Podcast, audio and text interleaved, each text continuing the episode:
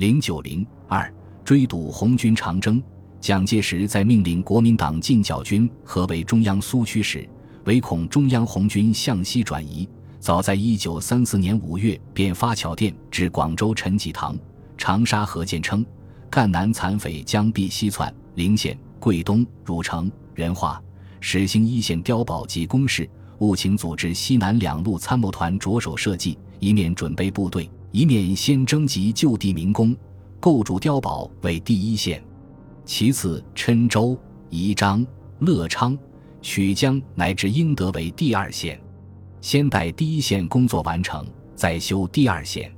总期于此两个月内，第一线碉堡设法赶成，以为一劳永逸。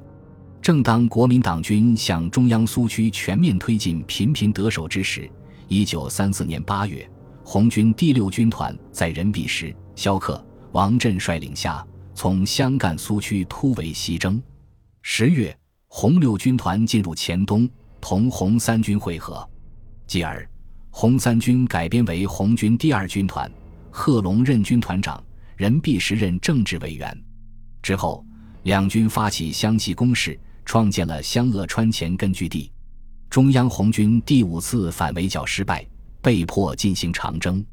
一九三四年十月十日，中共中央。中革军委率领中央红军第一、三、五、八、九军团和教导师及中央军委机关直属部队共八点六万多人，从江西瑞金、于都、福建长汀、宁化出发，开始战略转移，准备进至湘西同红二、红六军团会合，留下红二十四师和十多个独立团等共一点六万余人和部分党政工作人员，由项英、陈毅领导。在中央苏区坚持斗争，蒋介石据报于十月二十六日以右电令薛岳、周浑元两纵队做追击行动，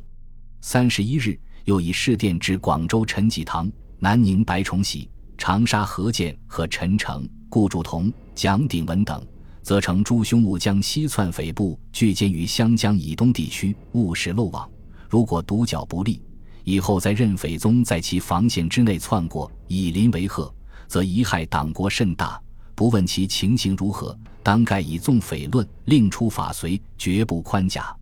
除西路与北路各军如前殿部署追堵外，切望南路军抽出念团以上兵力，限十一月十日前集中郴州以北地区，与西北两路军协力兜剿，以期克奏复工也。十一月，南昌行营制定了追剿计划，其中规定，我军以歼灭匪军之目的。乘各股匪军尚未聚集之前，分别于湘桂边境、湘鄂川边境、川北地区各以有力部队分图围剿，各个击灭之。十一月下旬，南昌行营命令赣、闽两省对所占领的苏区实行绥靖清剿，务求达到斩草除根、消除后患。蒋介石还筹设四道封锁线追剿，堵截突围西移的红军。第一道封锁线设于江西信丰与安远之间，企图以此阻挡红军去路，由粤军陈济棠部与汉谋纵队防守。但蒋介石在配备兵力时需以北重南轻，以便在中央军占领赣南后，促使红军进入粤境，从而使红军与粤军拼杀，两败俱伤。陈济棠审时度势，早于十月已与红军达成就地停战。取消敌对局面，必要时可以借道的秘密协定，使蒋的图谋落空。中央红军各部于一九三四年十月十七日南渡于都河，向突围前集结地开进。二十一日晚，中央红军主力按中革军委的部署开始突围西征。此时，陈济棠履行与红军达成的协议，采取让路保京政策。划定通路，让红军在短时间内通过其辖区。红军于十月二十一日至二十二日顺利突破第一道封锁线后，并于二十六日之前全部渡过信丰河，向湖南汝城城口一线前进。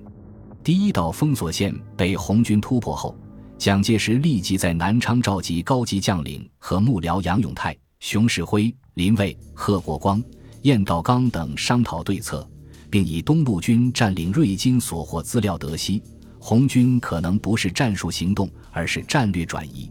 中央红军欲去湘西会合红二六军团。十月三十一日，蒋下令组织新防线，确定追剿方针，偏重独角，截起西窜。其中特令南路军速江汝人去三线封锁线上努力堵截，以迟滞匪之行动，并以大步追击之。贵军应控制于全兴间，并速巩固黄、全、兴、贵四县是碉堡线。在蒋介石调集部队之时。中央红军于十一月三日至四日分两路从南康进入广东仁化县地域，突涉锦江时，布防在这里的粤军警卫旅奉命不准堵截，粤军主力则集结于乐昌、仁化一线，使红军得以顺利地转向城口。十一月五日至八日，中央红军由汝城、城口之间突破湘军设防的湖南桂东、汝城至广东仁化间的第二道封锁线。进入湘南粤北地域，蒋介石见红军西进甚急，为阻截红军渡过湘江进至桂前边境，企图围歼红军于湘江以东地区。十一月十二日，蒋委任何建为追剿军总司令，指挥西路军和北路入湘薛岳、周浑元两部，共十六个师专事追剿，领粤军陈济棠主力进至粤湘桂边截击。桂军白崇禧以五个师扼守灌阳、兴安、泉州至黄沙河一线。十一月十三日至十五日，中央红军攻占宜章城，并从郴州、宜章、乐昌之间突破由湘军何健部、粤军陈济棠部共同防守的第三道封锁线。十八日，中革军委决定，红军分左右两路向道县，江华方向进至临武。蓝山、嘉禾地域，中央红军开始突围后，左倾领导人实行逃跑主义，不采取机动灵活的战术轻装前进，反而采取大搬家的办法，带上所有坛坛罐罐，行动十分缓慢。当红军西进至湘江一线时，已面临着十分严峻的形势。十一月十四日，何健在衡阳成立追剿总司令部后，将追剿军分为五路。第一路司令刘建绪率张亮基、李觉、陶广、陈光忠四个师向泉州以北黄沙河地域集结，依湘江东岸驻保堵截。第二路司令薛岳率吴奇伟纵队、韩汉英、欧震等五个师进至零陵地区集结，沿湘桂公路进行侧击，防止中央红军北上与贺、萧二六军团会合。第三路司令周浑元率谢涛福、萧志平。万耀煌等四个师由资兴、郴县向道县方向追击，防止红军南下进入桂北。第四路司令李云杰率王东元等两个师同第三路配合，沿中央红军右翼突围道路追击。第五路司令李运衡率一个师协同粤桂军向江华方向沿中央红军左翼突围道路尾追。十一月十七日。蒋介石南昌行营针对红军突破一、二、三道封锁线后的战略意图，发布湘西地区剿匪计划大纲，目标是防止中央红军长驱入前会合川匪及蔓延湘西与萧何河谷，以求围堵中央红军于黎平、锦平、乾阳以东、乾阳、武冈、宝庆以南、永州、桂林以西、龙胜、洪州以北地区，以消灭之。这样。蒋介石的湘江会剿总兵力达三十个师，三十多万人，撒开一个大包围圈，形成了第四道封锁线。同时，这个计划大纲规定，湘、鄂、川、黔、贵各省政府及部队应动员民众，则要构筑碉堡，并加强地方团队组织。尤其湘省之湘江两岸、黔省之乌江、川省之嘉陵江两岸地区。应构筑绵密碉堡群，严密防堵。二十四日，蒋介石以川中军队系统不一，未能发挥清剿力量为借口，命贺国光率参谋团入川，督率川前剿共军事，企图达到统一川军、困死红军、控制西南各省的目的。十一月十八日，中央红军分两路继续西进，又以红一军团于十一月二十二日攻占到县城。左翼红五军团在天堂墟击溃李云杰部，从上游强渡萧水；红九军团于二十四日占领江华，随即全军在道县至江华间渡过萧水。